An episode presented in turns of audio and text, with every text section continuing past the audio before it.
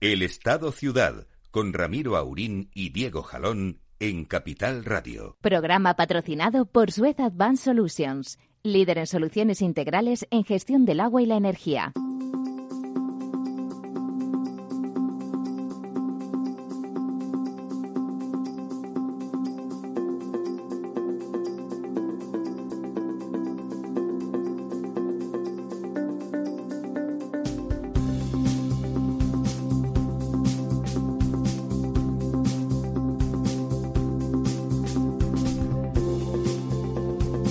Buenos días, amigas y amigos. Día fresquito, vamos a llamarle así, fresquito. En realidad hace un frío de aquí no te menés, en unos sitios más que en otros, por supuesto. ¿Qué tal, don Diego? Pues buenos días. Hace frío, pero bueno, el cielo despejado. Y... todo el mundo bien conservado, ¿no? Efectivamente, el frío, conserva, ¿no? El frío conserva, eso, eso dicen. Bueno, pues eh, después de este puente, este puentecillo, bueno, no tan puentecillo, porque al final la verdad es que el lunes fue fiesta prácticamente en todos sitios, abrieron lo justo y se ha notado, ¿no? Han sido unas pequeñas vacaciones, aunque no se haya podido salir de... De esto lo decimos como si todo el mundo se fuera en cada puente de vacaciones a las Bahamas, ¿no? La verdad es que, bueno, pues quedarse en casa y descansar tampoco está tan mal. Bueno, si le parece, vamos a empezar por nuestros pantanos como siempre y así pues, vamos entrando en materia. Efectivamente, hablábamos de, frío, pero poca lluvia. Eh, la semana eh, nos deja otra vez un dato de descenso de, de la cantidad de agua embalsada, que baja en un 0,23%. Son 131 hectómetros cúbicos menos que la semana anterior. Eh, estamos en el 47%, lo que es dos puntos solamente por encima de la misma semana de 2019. O sea, que nos vamos pareciendo cada vez más. A la que nos vamos acercando y con además con la característica de que en estas fechas, en 2019, la cantidad de agua embalsada está aumentando de forma notable y nosotros lo que estamos ahora es disminuyendo. O sea, estamos en, en este periodo, está lloviendo francamente menos que en el mismo periodo de 2019. Efectivamente, y estamos cada vez más lejos de la media de los últimos 10 años, que por estas fechas estaba en el 55,64%, es decir, que estamos ocho puntos y medio ya por debajo y eh, al igual que la semana anterior, eh, lo que ocurre o lo que vemos si vemos por cuencas cómo se ha, eh, cómo se ha producido esta variación, pues estamos también otra vez un poco en ese mundo al revés, en el que las cuencas que han subido son todas las que están, digamos, por debajo del Tajo, es decir, ha subido ligeramente, no han subido mucho, pero sí han subido ligeramente la cuenca del Guadiana, que ha subido un 0,64%, gana 59 hectómetros cúbicos, sube también la cuenca del Júcar en un 0,88%, 25 hectómetros cúbicos más, sube también la cuenca del Guadalquivir, eh, que buena falta le hace porque está todavía en el 30,96%, en el 31%, sube un 0,37, aumentan 30 hectómetros cúbicos y eh, suben pues el Segura, la Mediterránea Andaluza, Guadalete Barbate y Tinto, Odiel y, Piedras, que esta sube muchísimo, sube un 6 y pico por ciento, aunque es una cuenca pequeñita, sube el 6,5 por ciento que son pues 15 hectómetros cúbicos más de los que tenía la semana anterior.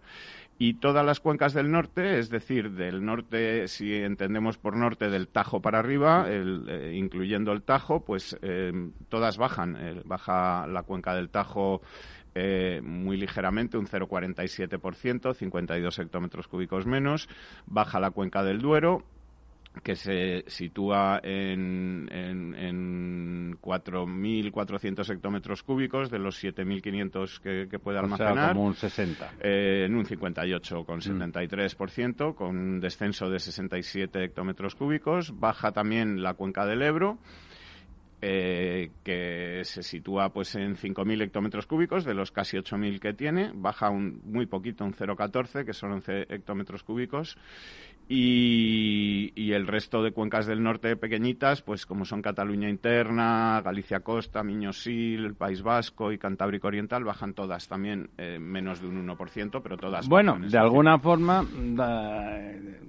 como compensación a la mala noticia general de que, de que el tono sea a la baja, al menos bajan las que ya tienen bajan las que ya y tienen, suben algo, y se mantienen o suben algo las que menos tenían, ¿no? Ef- efectivamente, Bueno, suben un poquito El las... que no se consuela es porque no quiere.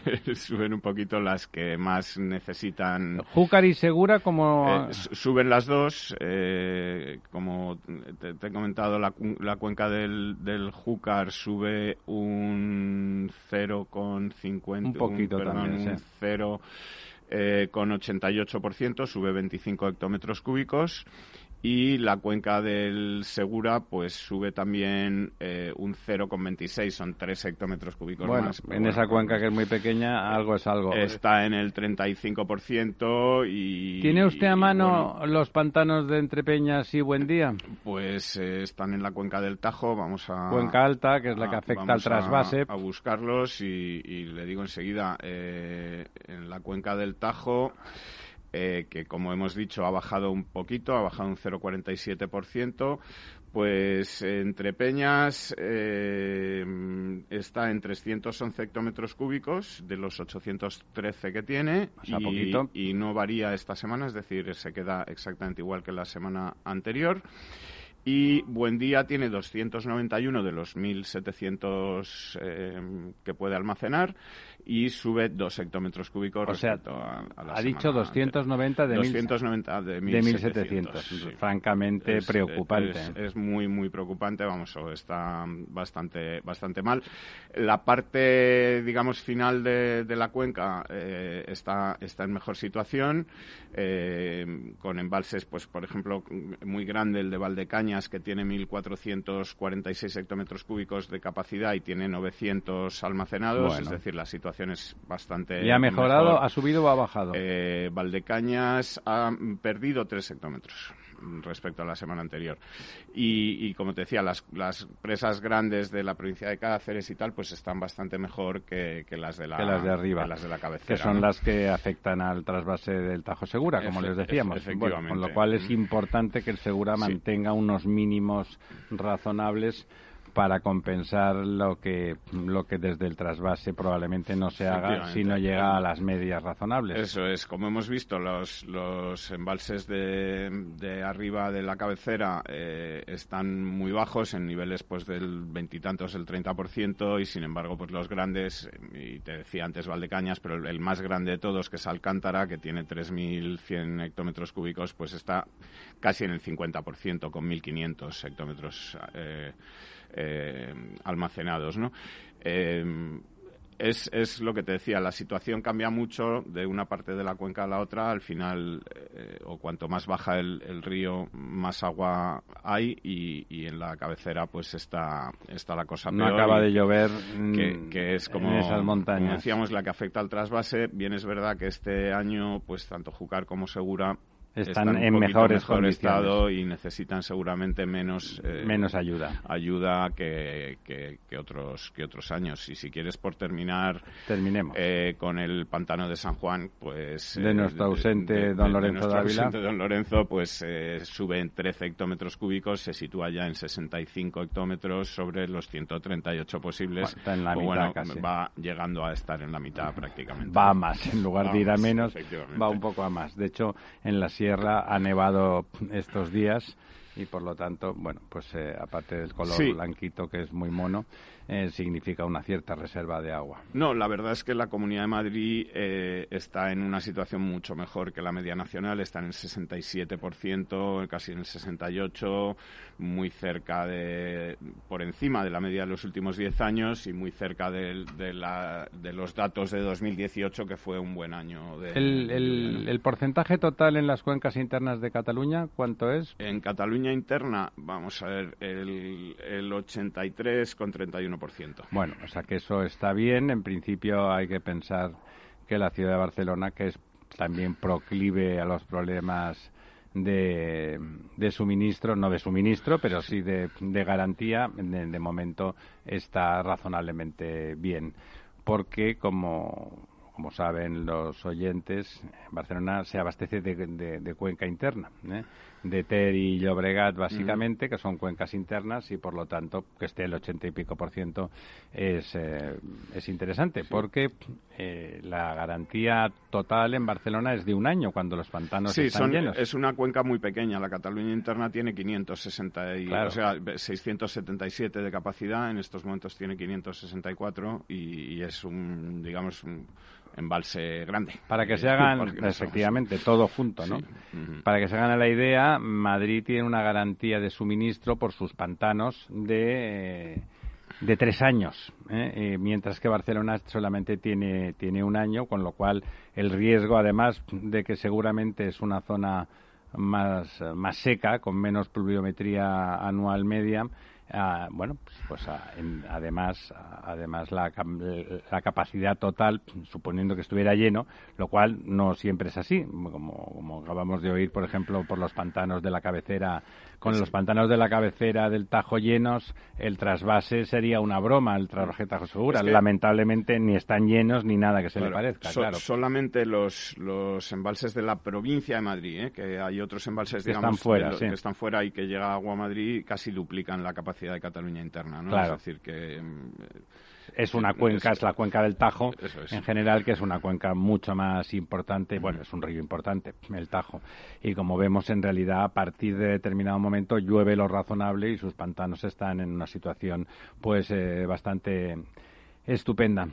Muy bien, don Diego, estos, están, eh, estos días en que el populismo hablaba el otro día el señor Arrojo que dice que es el relator eh, el relator del agua para el del, derecho al agua para las Naciones Unidas en su comparecencia parecía que hablaba de otra cosa, pues que el derecho al agua donde está cuestionado ciertamente pues en casi todo el continente africano, en tantos países de América Latina, en, en algunos países de Asia, no pocos y desde luego muy poblados, y hablamos del derecho al agua, es el derecho a tener agua disponible a una cierta distancia y que ese agua no te dé disentería o cualquier otra enfermedad eh, intestinal bueno, pues parece que eso no es el, el, objetivo fundamental, eh, sino el, acceso al saneamiento, que el agua claro, esté saneamiento. Cuatro mil millones de personas no tienen acceso a saneamiento. y que además provoca graves problemas eh,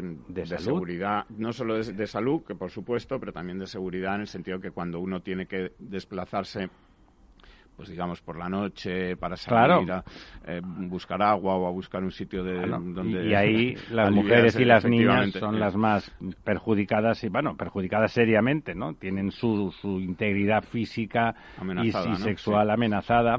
Eh, ustedes simplemente ya sé que no son tontos eh, discúlpenme si a veces parece que, que, pongo el tono de que no saben ustedes lo que es, pero es verdad que no pensamos en ello. Piensen simplemente 10 segundos en que no tienen baño en casa, que no tienen inodoro, que cuando tienen ganas de ir, como tantas veces, a, hacer aguas menores o mayores, que, ni se acuerdan porque aprovechan para leer el periódico, están pensando en ese problema que tienen o en lo que van a hacer en la compra, eh, que no existe eso y que cada vez que esa necesidad de su cuerpo totalmente razonable y nada mm, disruptiva ni antidemocrática, eh, resulta que tienen que pensar en salir a algún sitio a hacerlo o hacerlo en, bueno, en algún rincón de la casa o si tienen patio, si tienen un exterior o si viven en el campo a lo mejor es un poco más fácil. Eso no ocurre solamente en el campo.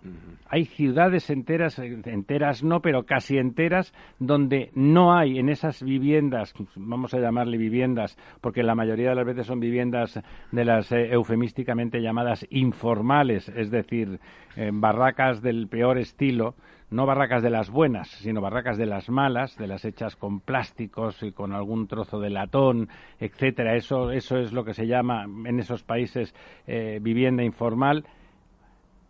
Una al lado de la otra, decenas de miles de personas juntas y ninguna de ellas tiene un inodoro ni nada que se le parezca, ni nada que se le parezca. Piénsenlo durante 10 segundos y les entrará una angustia importante, ¿no? Porque alguno pensará, bueno, yo voy poco. Y muchos pensarán, bueno, pues yo voy siempre que me apetece, que son tres veces al día.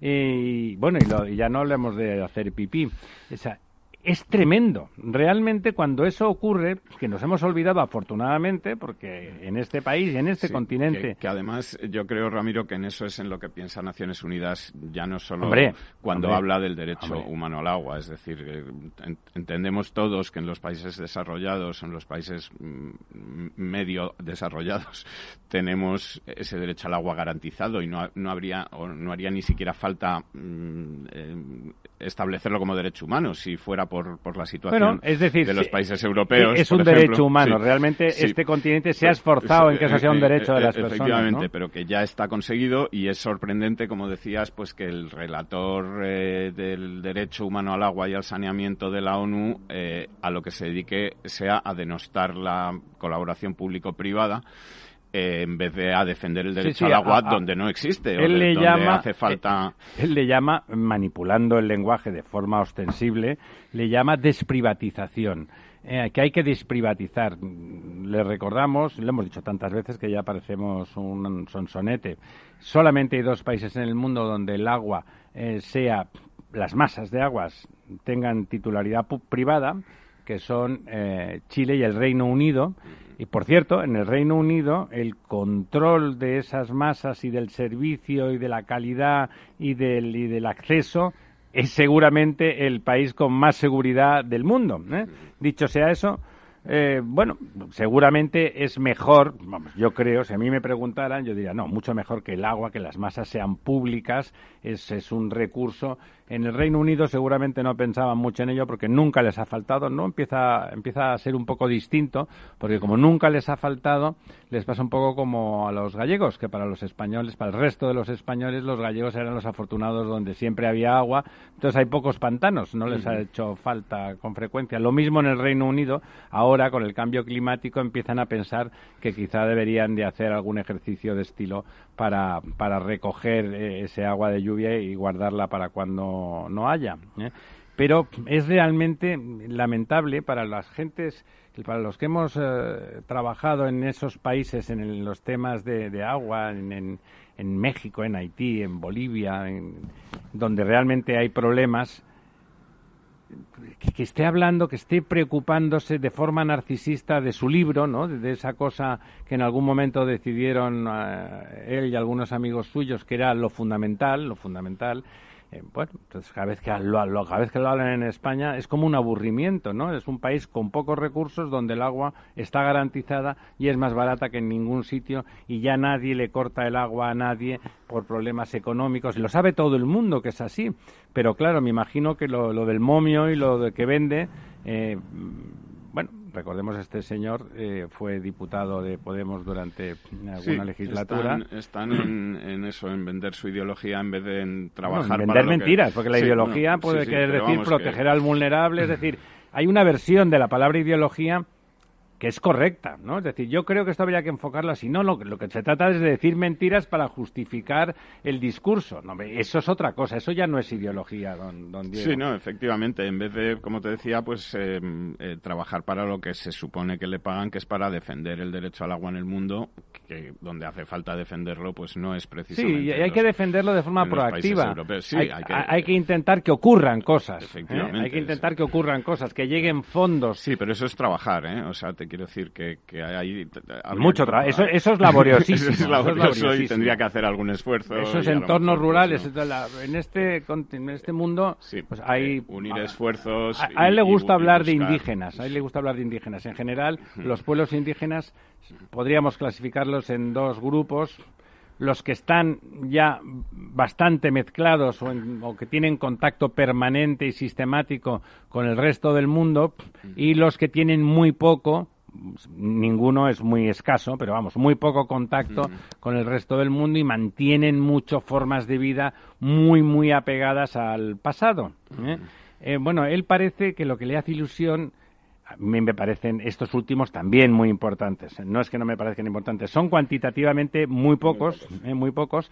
Él le parece que habla de los ancestros y tal.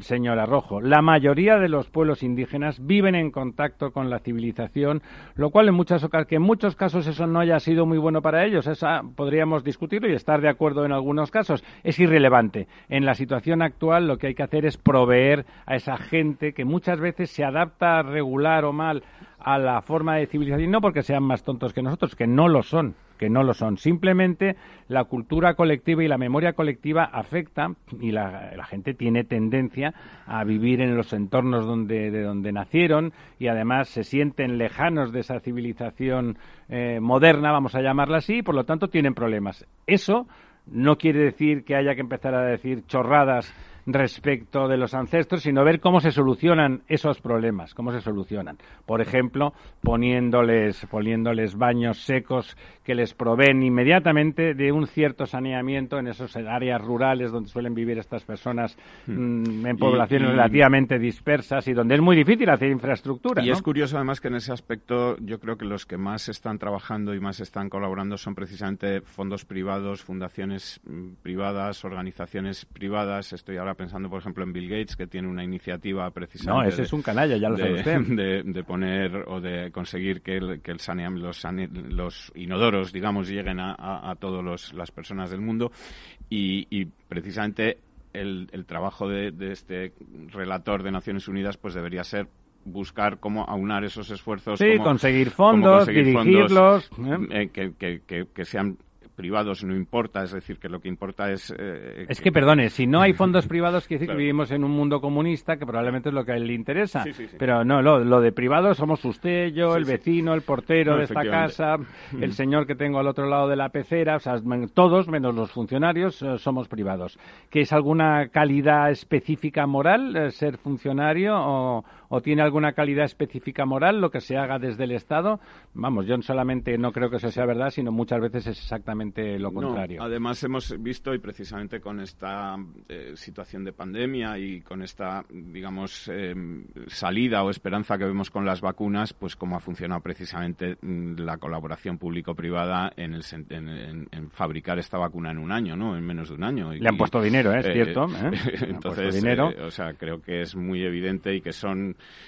tiempos complicados para defender que la colaboración público-privada no funciona o no es no es pero es que es negar al es negar al ser humano no y negar al ser humano. nos niegan el derecho a tomar la iniciativa y a colaborar con la colectividad y con, con lo que hemos acordado previamente hacer juntos que es eso lo público que es un acuerdo un acuerdo de las personas hacer eso juntos y entonces niegan al resto la posibilidad de colaborar con, con esa parte en común. O sea tiene mucho de perverso ese ese discurso. Insisto, y en boca del relator de las Naciones Unidas sobre el derecho al agua, lo que tiene es de dejación de responsabilidad de dejación de responsabilidad y de manipulación del objetivo real de las Naciones Unidas. Bueno, ha llegado el momento de retirarnos durante un par de minutos. Descansen ustedes de nosotros, que nosotros les estaremos esperando.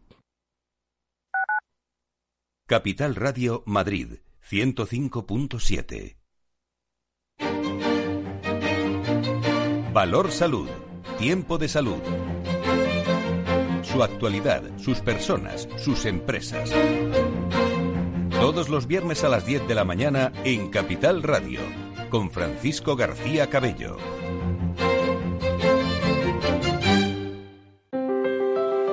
Si te gusta la cocina gallega de siempre, en el Mesón Gallego 1 y el Mesón Gallego 2 encontrarás los mejores pescados y mariscos de las costas junto a recetas de la Galicia interior, además de las carnes de Sanabria y los mejores embutidos de Zamora y nuestra terraza. Te esperamos en la calle Muller 35, teléfono 91 579 3623 y en la Plaza de la Remonta 13, teléfono 91 579 0769. Una recomendación del programa gastronómico Mesa y Descanso. Gráficas Naciones. Más de 50 años de experiencia en el sector de las artes gráficas. Apostamos por la última tecnología tanto en impresión offset como en digital y gran formato. Realizamos todo tipo de impresión. Tarjetas de visita, folletos, libros, vinilos, decoración y montaje de stands. Más información en el 91 629 2145 o en gráficasnaciones.es. ¿Sabes cuál es el mejor dial para escuchar Capital Radio?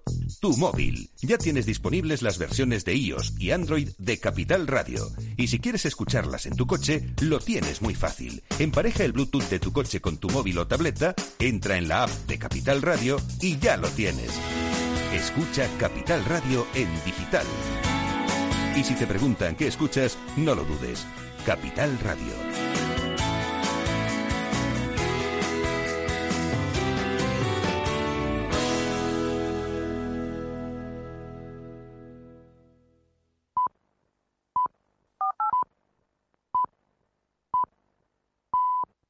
Si no tuvieras beneficios invirtiendo tu dinero, ¿te cobrarías?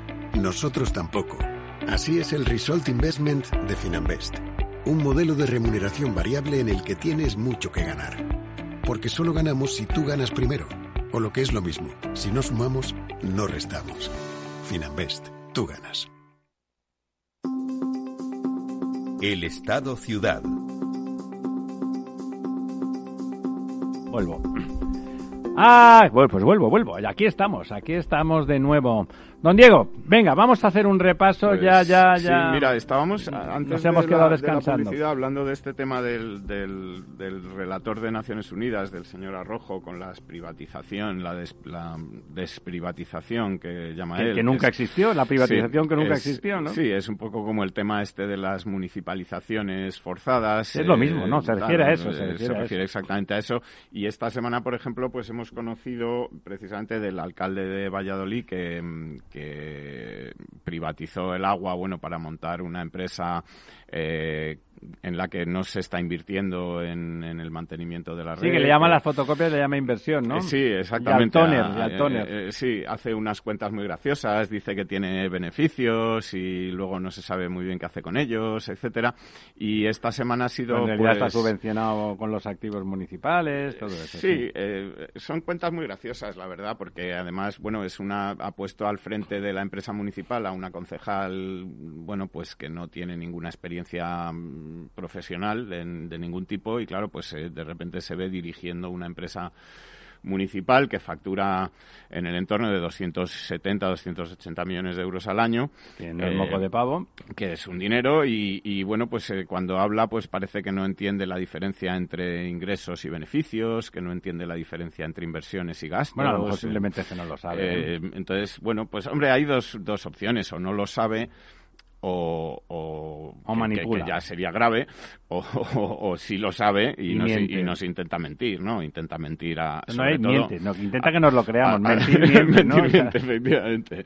Eh, miente sobre todo a sus a sus vecinos, ¿no? A los a los eh, habitantes de la ciudad de Valladolid que son los que están eh, pagando todo esto, ¿no? Y que al final pues eh, puede que se encuentren con una, un problema grave, pues como hemos visto que ha ocurrido en otras ciudades. El otro día hablábamos de Ciudad de México, hablábamos de, de Budapest, eh, en sitios donde pues como no se ha invertido eh, pues al final, hombre, eh, tiene una, in- esto tiene una inercia, es decir, el, el- el sistema no, no, va a dejar de funcionar de un día para otro porque no se invierta, pero mm, con el paso del tiempo, pues cuando no se hacen Además, las no se le escapa a nadie que un sistema como el de suministro de agua, que es una red capilar extraordinariamente larga, compleja, el mantenimiento es básico, ¿no? Sí, y por cierto, el señor alcalde pues estaba inmerso en una especie de escándalo porque, bueno, parece ser que le han pillado yéndose de vacaciones eh, a gastos pagados a cuenta de una empresa a la que Un precisamente... amigo, un amigo. el- el- la empresa de un amigo, el- según él mismo ha reconocido... Todos los que es- pagan algo son amigos. que es un amigo suyo que al que le concedió un contrato de a dedo sin concurso de 200.000 euros para Un amigo. suministro de mascarillas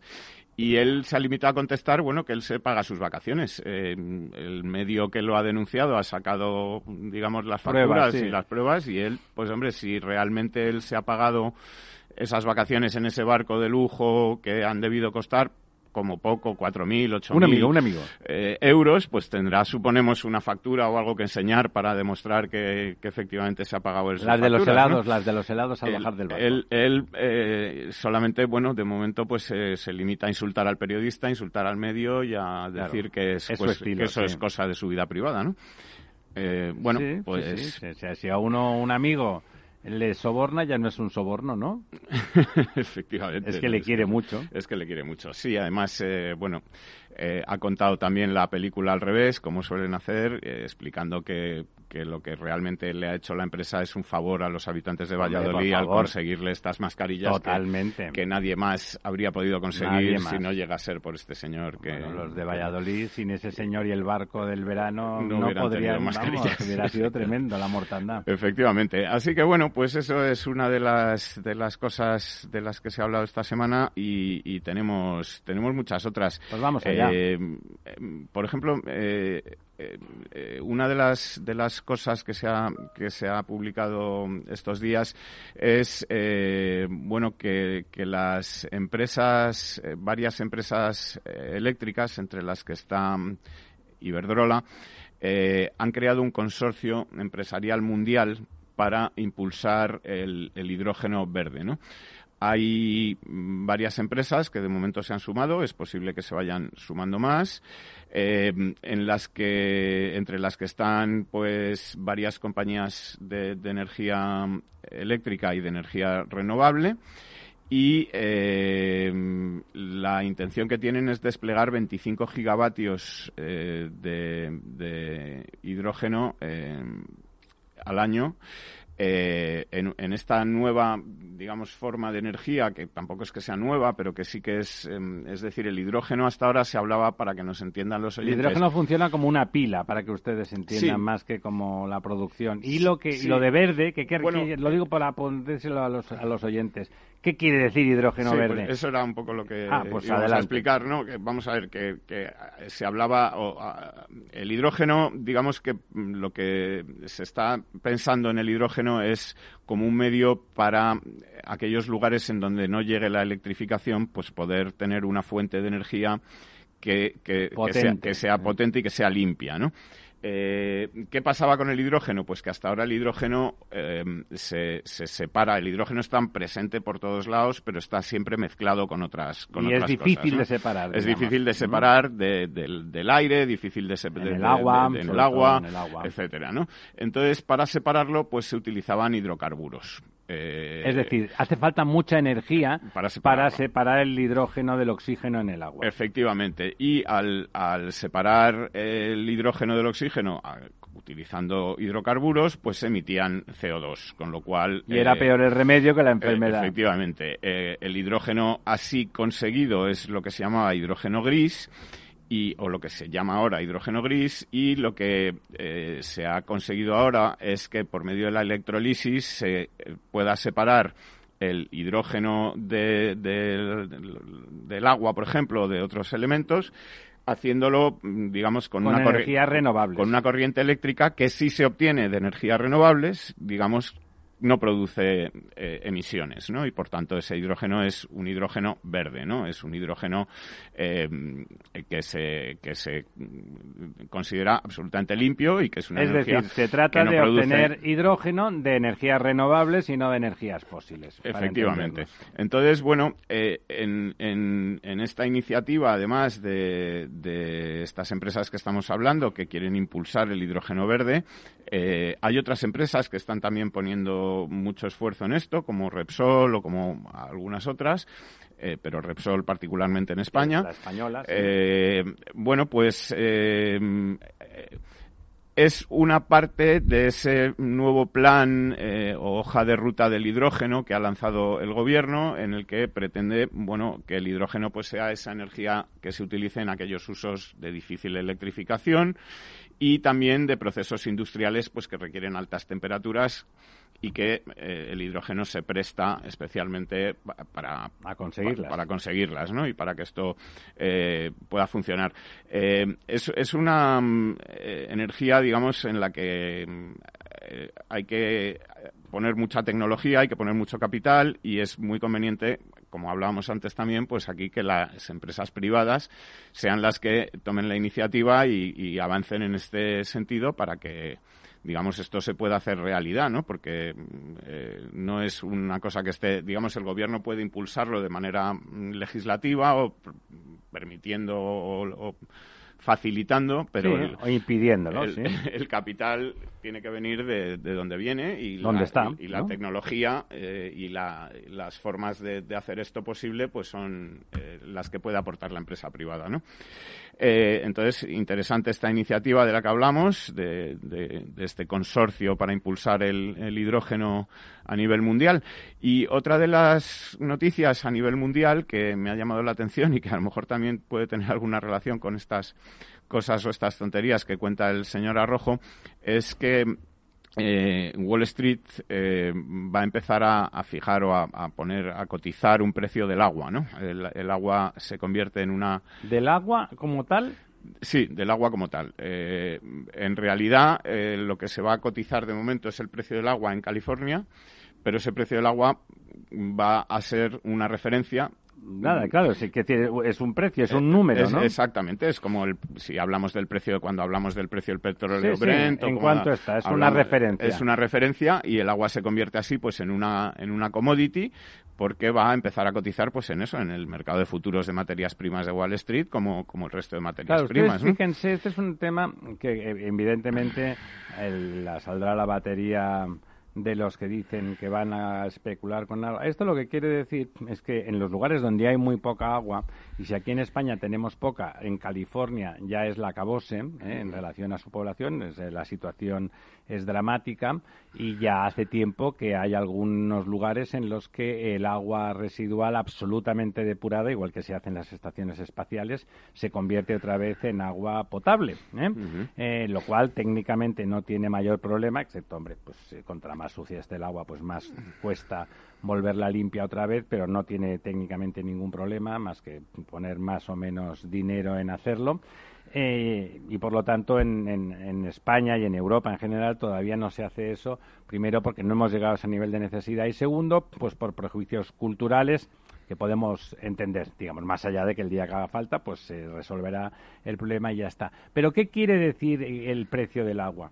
Quiere decir que las tecnologías disponibles con el recurso escaso, escaso donde sea, en cada sitio, con una especificidad de esa escasez. Está muy profundo o hay muy poca, o hay que reaprovechar absolutamente toda el agua residual y convertirla en potable. Es decir, cosas que hay que hacer para disponer del recurso suficiente y entonces eh, el mix de todas esas tecnologías para tener recurso suficiente significa que tiene un coste. Evidentemente ese coste variará extraordinariamente en función del lugar. Probablemente donde haya mucha agua superficial y se capte muy fácilmente y haya mucha una, una infraestructura muy bien dotada, pues ese agua tendrá un precio muy bajo y en lugares donde sea justamente lo contrario, pues tendrá un precio muy alto. Y curiosamente, donde menos dotación técnica, tecnológica, infraestructural haya, es donde probablemente el agua será más cara. Suele ocurrir que en esos países que no parecen interesarle particularmente al relator de Naciones Unidas, el agua acaba en manos de, de los poderosos que la reparten en camiones a precio de a precio de whisky ¿eh? directamente. Eh, por eso, la idea de que se le ponga un precio al agua en cada lugar, insisto, no, no es homogeneizable igual que el petróleo. Sí, a ver, eh, este índice al principio, como en principio, como te decía, lo que se, lo que es es un, un precio de futuros del agua en California. En California. ¿Vale? Entonces, a partir de ese precio, pues digamos, se pueden eh, obtener pues la idea de que el agua sube o el agua baja o de que, va menos, de que va más, más, etcétera. Más disponibilidad, menos. Pero eh, efectivamente de lo que se trata con este índice es, bueno, pues de dar una herramienta, pues a, estoy pensando en los agricultores de California. Para que sepan lo que les puede costar. Los, los fondos, los municipios que tienen tal, de lo que, de cómo va a, ser el precio del agua en los próximos meses o para hacer sus previsiones y que en vez de hacer una estimación a ojo, pues tengan una, digamos, un dato eh, de las expectativas reales de los principales actores del mercado del agua en California, ¿no? Y que esto les permita, bueno, pues hacer sus cálculos, si es rentable o no es rentable hacer una instalación, una infraestructura, una, eh, una plantación de lo que sea, etcétera, ¿no? Piensen ustedes que el agua de boca es aproximadamente el 10%, un, 5, 8, 7% sería la industria, no sé si en California puede llegar a ser incluso más, y la agricultura pues es el 70%, ¿no? La industria era como el 15%, el, agua urbana otro 15% y el 70% la, la agricultura. Es decir, el agua económica es el 85%. Y evidentemente, cuando se habla del agua como commodity, se está hablando del agua económica, porque el agua de boca está muy regulada en todos los países y tiene el precio que tenga que tener, el que es un precio regulado, es un precio regulado y por lo tanto eso no afecta al agua de boca. Y es evidente que una materia prima como el agua para la producción económica sí que debe de tener precio.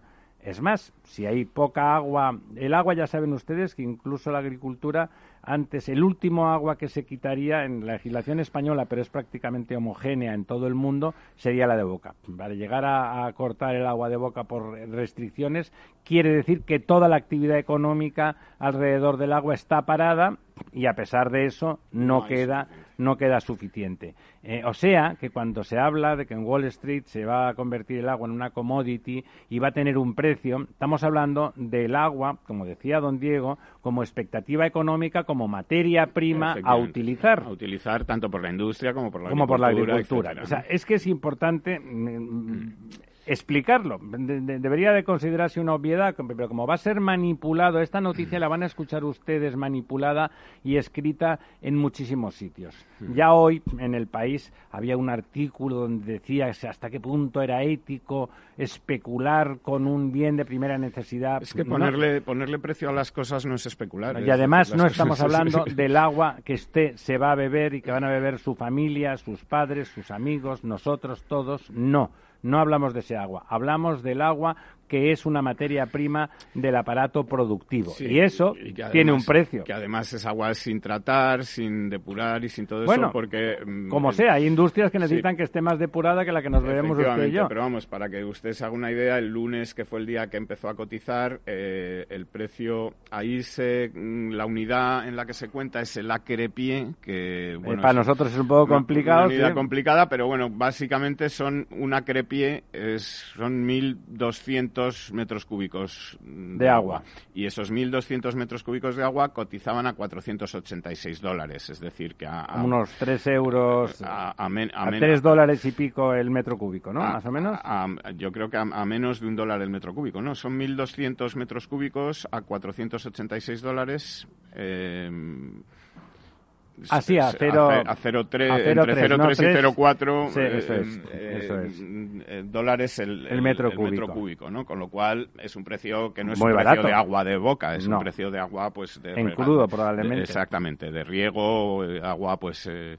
Sí, sí, no, es muy barato. Y más en California, en California el agua es cara. Efectivamente, entonces bueno, que no se trata, y por mucho que se cuente aquí, de que se especula, es decir, ponerle un precio a las cosas, pues es lo que hace el mercado. Sí, básicamente, ¿no? Y saber lo que cuesta y saber lo que va a costar, sobre todo, ¿no? Y esto nos permite, pues, decidir si puedo o va a ser rentable poner un viñedo o si va a ser rentable poner una industria que necesite tanta cantidad de agua, o si tengo que ir a una cosa del gota a gota, que es lo único que me va a resultar Efectivamente, eso es. O si puedo poner una planta de Coca-Cola, porque me va a costar el agua muchísimo, o a lo mejor simplemente no va a estar disponible.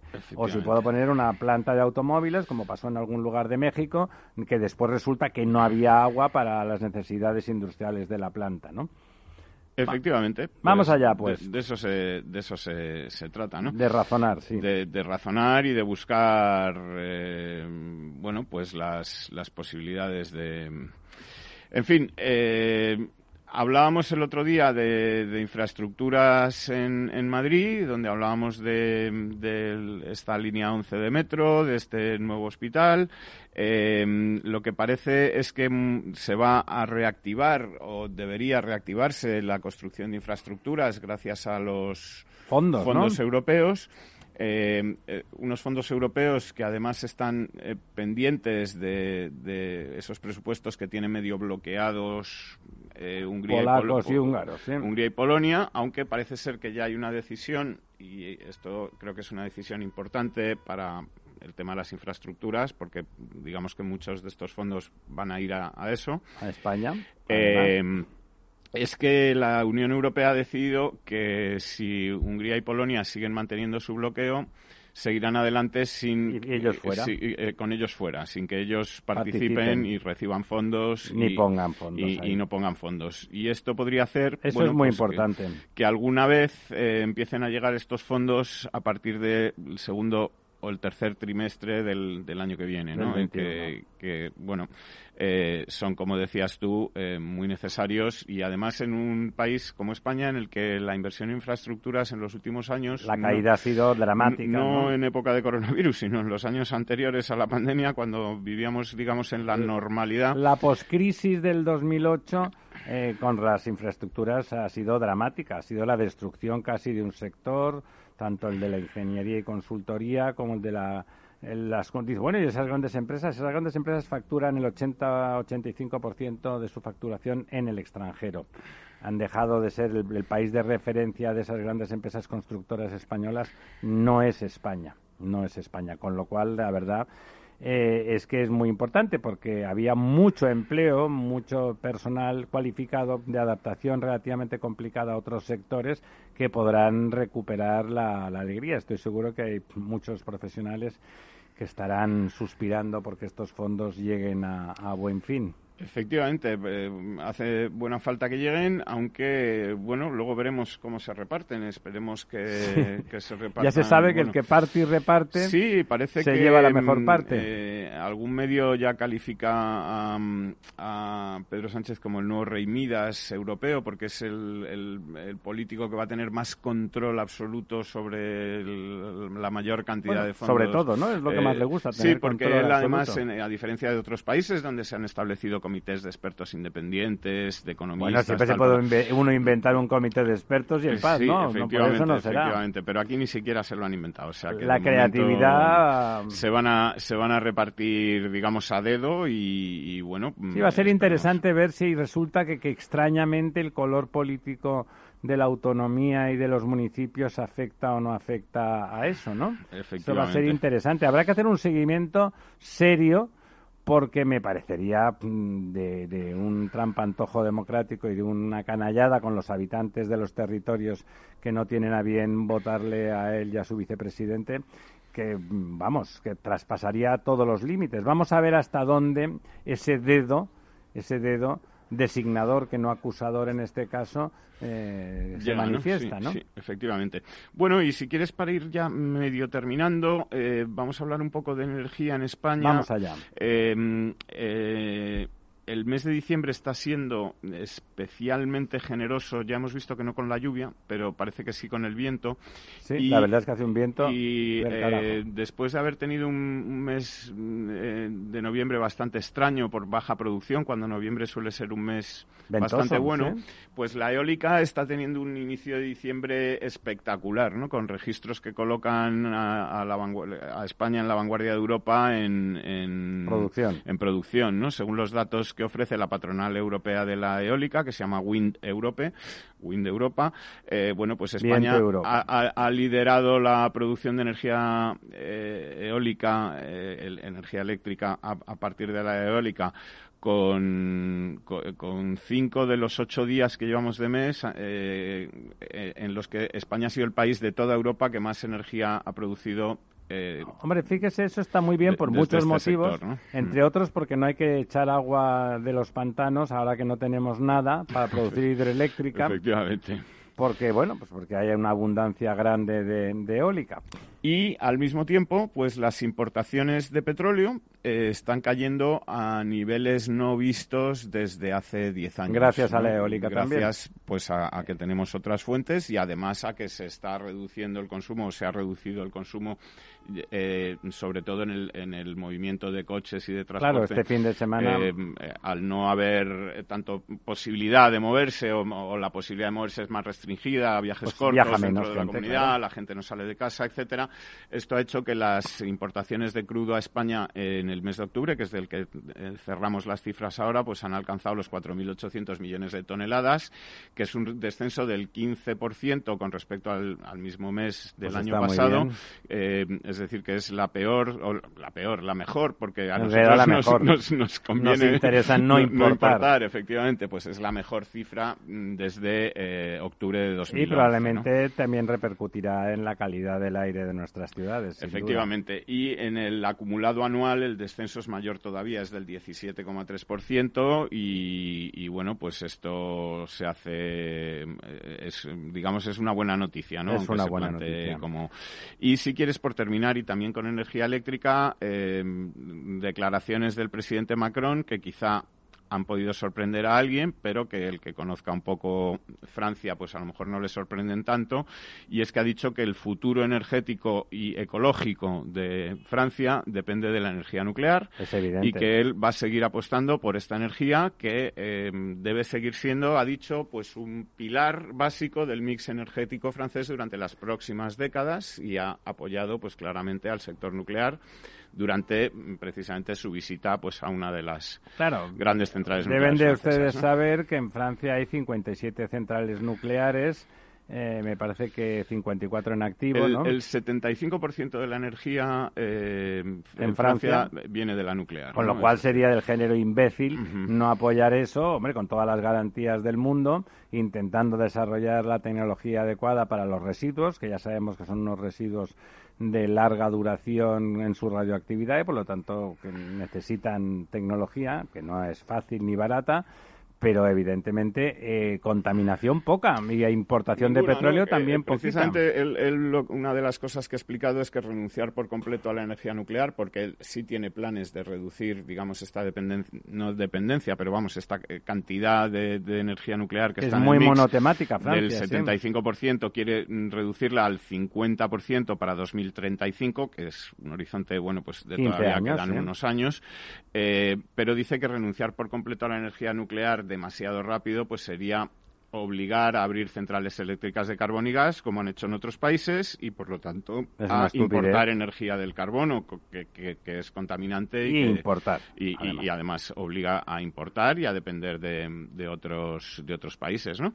Eh, bueno, pues esto es un poco lo que, lo que nos ha contado Macron para, bueno, pues supongo que escándalo de muchos que consideran pues que la energía. En, realidad es... de sentido común. O sea, tiene, lo que ha dicho es vamos a conservar lo que tenemos, vamos a intentar mejorarlo y lentamente y piano piano porque además la, desde el punto de vista atmosférico no contamina la energía nuclear o sea, por lo tanto, no contribuye al calentamiento global ni al problema del carbono y además no dependen de forma dramática de los recursos petrolíferos de países pues, complicaditos. O sea, con lo cual todo lo que ha dicho el señor Macron, como suele, como suele, pues tiene bastante sentido.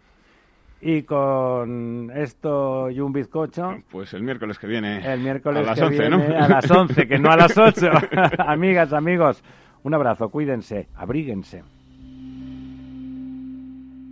Programa patrocinado por Suez Advanced Solutions, líder en soluciones integrales en gestión del agua y la energía. Ya no estamos en la era de la información, estamos en la era de la gestión de los datos y de la inteligencia artificial. El tratamiento inteligente de estos datos proporciona un valor enorme a las empresas en sus procesos de negocio. En Piper Lab ayudamos a nuestros clientes a tomar decisiones de negocio basadas en datos. Escúchanos todos los lunes a las 10 y media de la mañana en el espacio de Big Data de Capital, la Bolsa y la Vida. Data is in the Air, el programa dedicado al Big Data y a la transformación digital de la sociedad. Cada lunes a las diez y media de la mañana en Capital, La Bolsa y la Vida. Y si quieres saber más, escucha nuestros podcasts en capitalradio.es. Tu radio en Madrid 105.7, Capital Radio. Memorízalo en tu coche.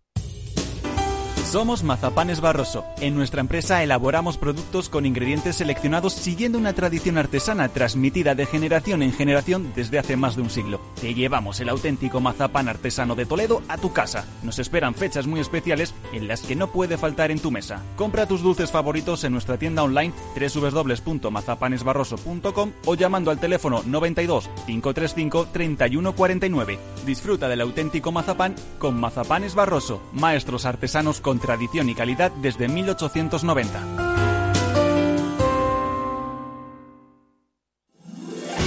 15 años con personas y empresas dan para muchas opiniones, reflexiones y conocimientos de recursos humanos. Escucha el Foro de los Recursos Humanos todos los lunes a las 12 del mediodía en Capital Radio, un punto de encuentro de excepción con personas y empresas, con Francisco García Cabello.